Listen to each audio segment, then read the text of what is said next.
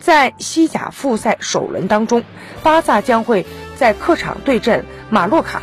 这场比赛将会是正牌梅西与日本梅西久保建英之间的较量。在场均过人次数上，两人同以五点四次领跑西甲。在这项排行榜上，只统计了本赛季出场时间超过一千分钟的球员。梅西和久保建英平均每九十分钟的过人次数都是五点四次。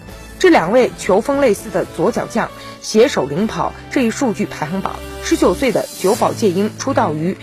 巴萨青训营去年夏天加盟皇马，并且被皇马租给了马洛卡。